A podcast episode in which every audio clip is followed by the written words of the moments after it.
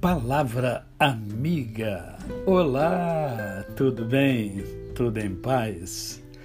Hoje é mais um dia que Deus nos dá para vivermos em plenitude de vida, isto é, vivermos com amor, com fé e com gratidão no coração.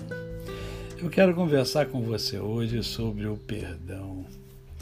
Perdoe muitas e muitas vezes. Ah, ah, pastor, isso é fácil falar, é difícil fazer. é verdade. Mas olha, perdoar é fantástico. Quando a gente aprende a aplicar né, a, a, a nossa vida, o perdão, há, uma, há um crescimento, um desenvolvimento interior muito grande. A grande questão é que é, nós normalmente nos machucamos né, com as pessoas e esses machucados nos produzem sofrimento, produz, produzem dores. Né, e quando a gente está com dor, a gente perde o controle. Quando a gente aprende a perdoar e quando a gente consegue aplicar o perdão, essas dores vão diminuindo e elas chegam até a desaparecer. A outra questão também é a seguinte: nós, é, nós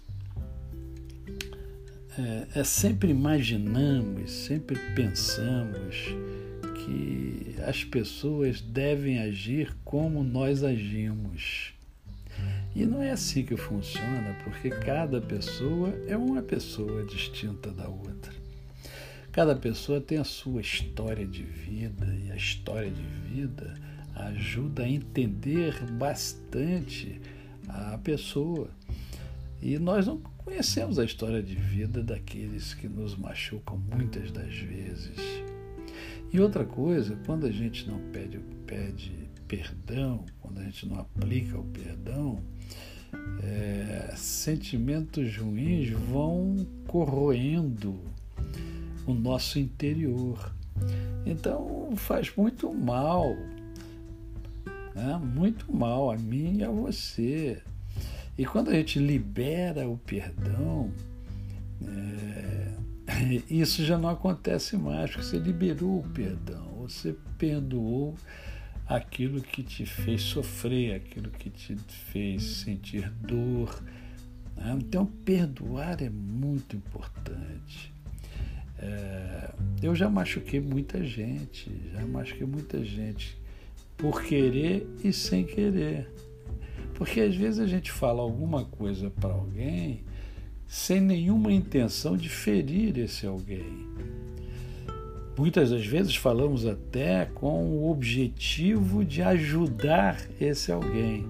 Só que por desconhecer a história de vida desse alguém, às vezes uma palavra que a gente usa, essa palavra machuca a pessoa.